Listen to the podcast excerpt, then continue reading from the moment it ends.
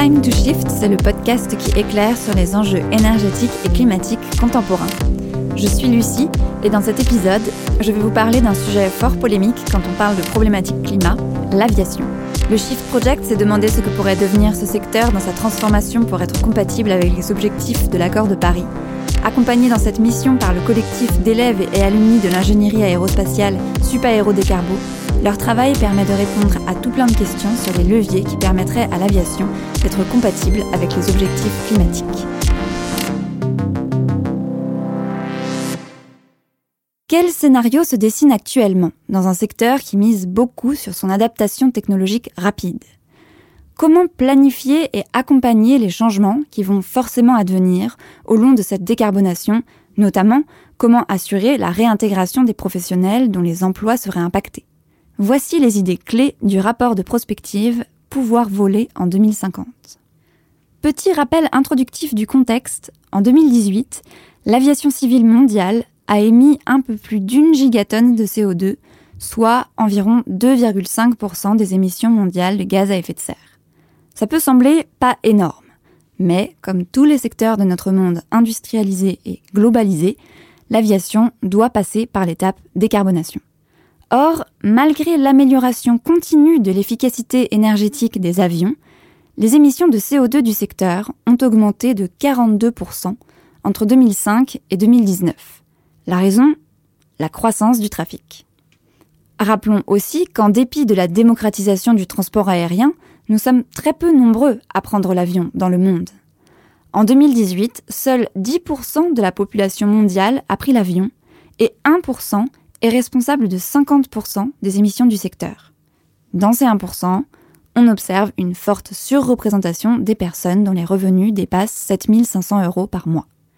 À l'heure où nous enregistrons cet épisode, à l'été 2021, les compagnies aériennes sont encore en plein dans une crise inédite liée à une petite pandémie, avec des risques de faillite, de perte d'emploi et de savoir-faire. Pour faire face aux prochaines crises à venir, liées aux risques climatiques et à l'épuisement des ressources, se transformer vers un modèle bas carbone devient pour l'aviation un enjeu de survie. Le rapport Pouvoir voler en 2050 cible quelques objectifs clés.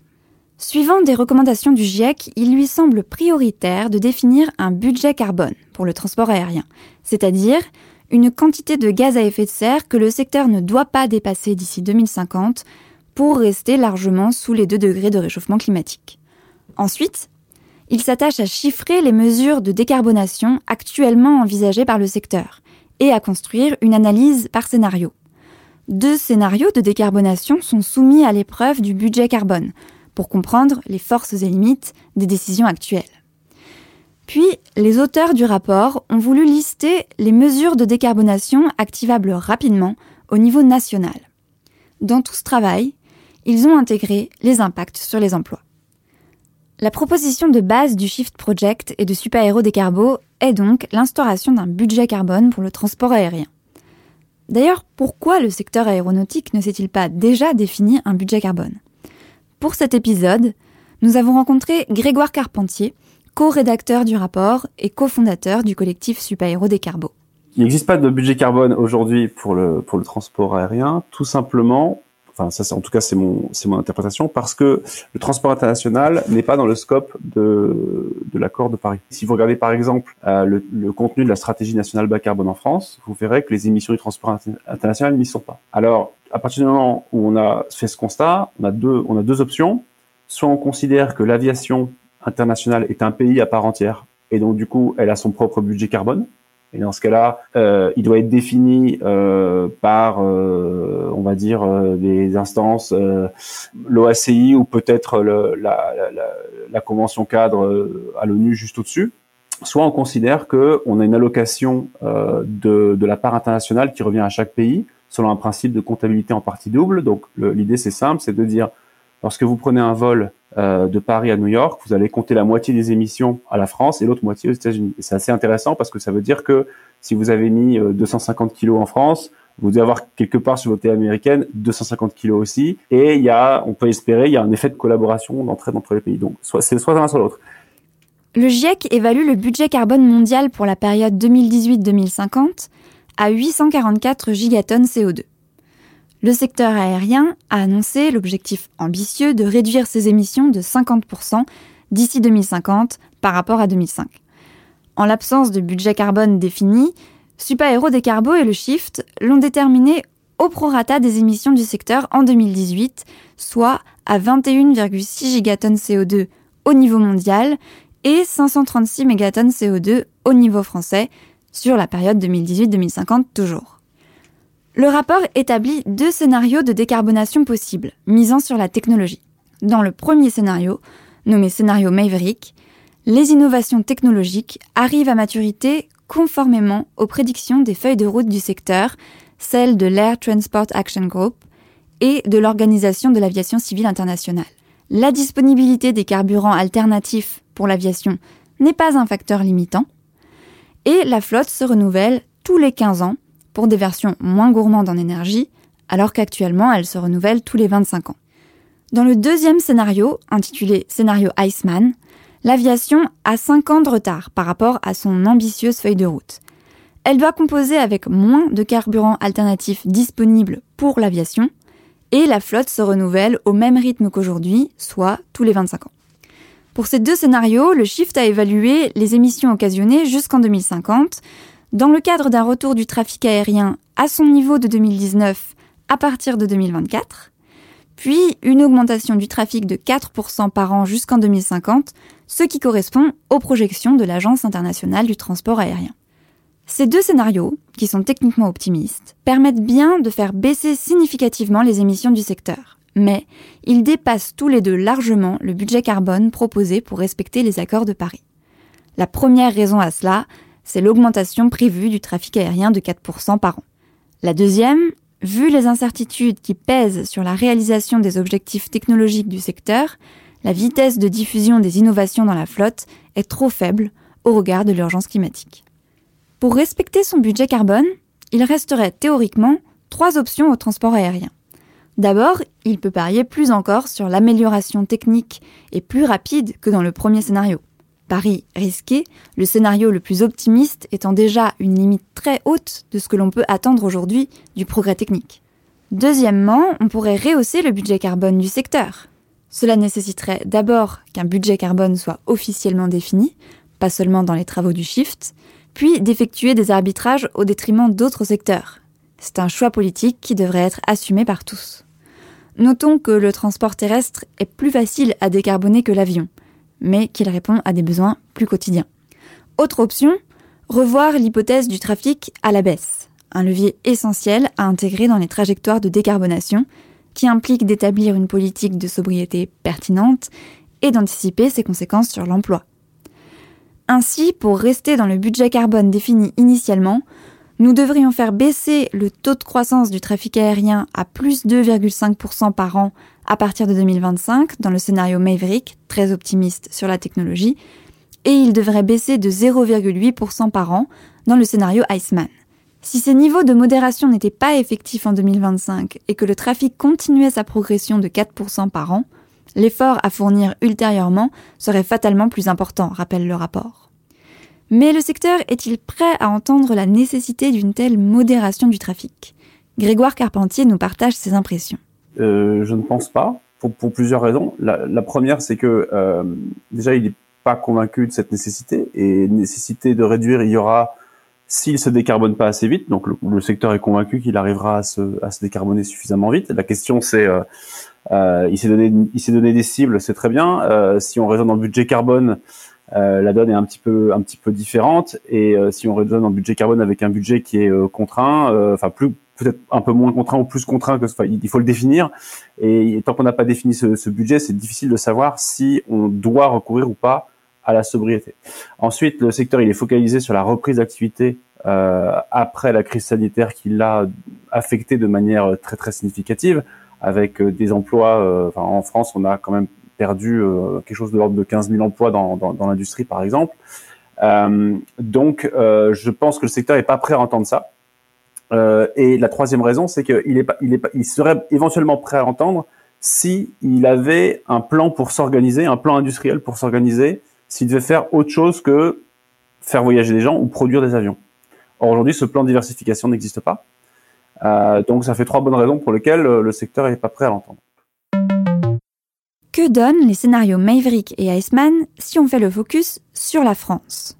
Quatre axes de réduction des émissions déployables à horizon 2025 ont été étudiés par le Shift.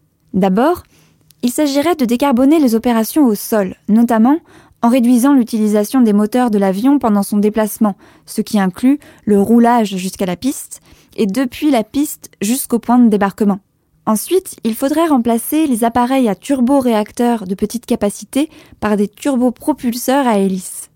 Autre axe, limiter le fuel tankering, une pratique discrète qui consiste à embarquer plus de carburant que nécessaire pour un vol pour éviter de le payer plus cher à l'aéroport d'arrivée. L'excès de carburant ainsi embarqué représente un poids supplémentaire à l'aller, ce qui entraîne une surconsommation d'environ 5% pour un vol moyen courrier et de 30% pour un vol long courrier. Enfin, on peut réduire au minimum ce qu'on appelle le cost index des vols. Il s'agit d'un indicateur de pilotage qui cherche à optimiser un compromis entre le coût du carburant et le coût du personnel. Moins on consomme, moins on va vite, donc le vol est plus long et donc les coûts de personnel sont plus élevés.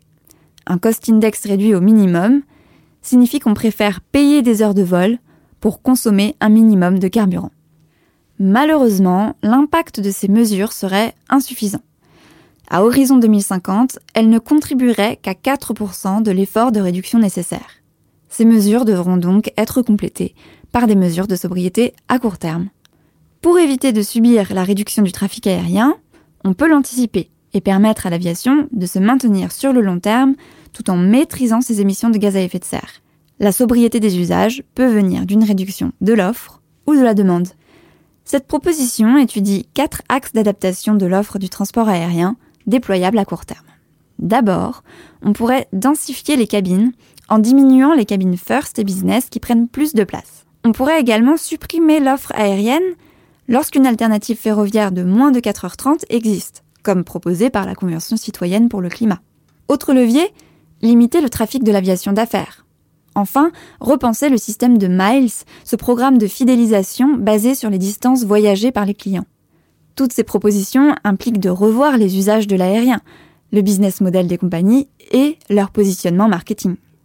Bien sûr, il est primordial que la législation accompagnant ces mesures ne défavorise pas les acteurs nationaux au profit de leurs concurrents. Si ces mesures qui ne dépendent pas d'un saut technologique ou d'un programme industriel sont activables rapidement à l'échelle de la France, elles doivent être défendues sur la scène internationale pour être efficaces sur la problématique climatique.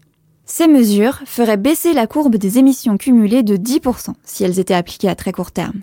Mais elles ne permettraient toujours pas de rester dans le budget carbone. Il est donc nécessaire d'aller plus loin dans la sobriété. En France, pour rester dans le budget carbone, dès 2025, l'évolution du trafic ne devrait pas dépasser plus 0,71% par an dans le scénario Maverick et devrait diminuer d'au moins 1,75% par an dans le scénario Iceman. Cette option de réduction du trafic sera d'autant plus douloureuse que son anticipation sera faible. Pour aller plus loin dans la sobriété, quatre axes ont été identifiés et sont actionnables dès à présent. Premièrement, informer et sensibiliser les acteurs et le grand public, notamment en développant des ressources pédagogiques sur les enjeux climatiques du transport, en réglementant le mode de calcul des effets des émissions de l'aérien au-delà de ceux du CO2 qui sont très importants, en développant un calculateur d'empreinte carbone d'un voyage selon le moyen de transport, ou encore en renforçant les obligations d'affichage de l'empreinte carbone des trajets.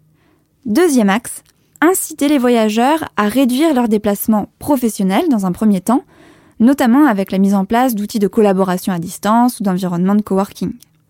Troisième axe, impliquer les usagers dans la priorisation des usages en créant des collectifs de citoyens chargés de s'assurer que les politiques de sobriété sont suffisantes. Enfin, réglementer le trafic, par exemple à travers des moratoires sur la construction de nouveaux aéroports, ou en limitant l'offre et la demande, en imposant des créneaux de vol, en modifiant le signal prix, ou en allouant des droits à voyager, ou encore en jouant sur la fiscalité tout en visant une juste répartition des efforts et une équité d'accès. Il faudrait que ces mesures s'appliquent au minimum à l'échelle de l'Union européenne, pour s'assurer que la réduction des émissions est globale et que la législation loge toutes les compagnies aériennes à la même enseigne. Toutes ces mesures ne sont pas complètement consensuelles pour nombre de citoyens. L'acceptabilité fait partie des grands freins à la sobriété. Ces pistes de sobriété pourraient être acceptables par les citoyens selon un certain nombre de conditions.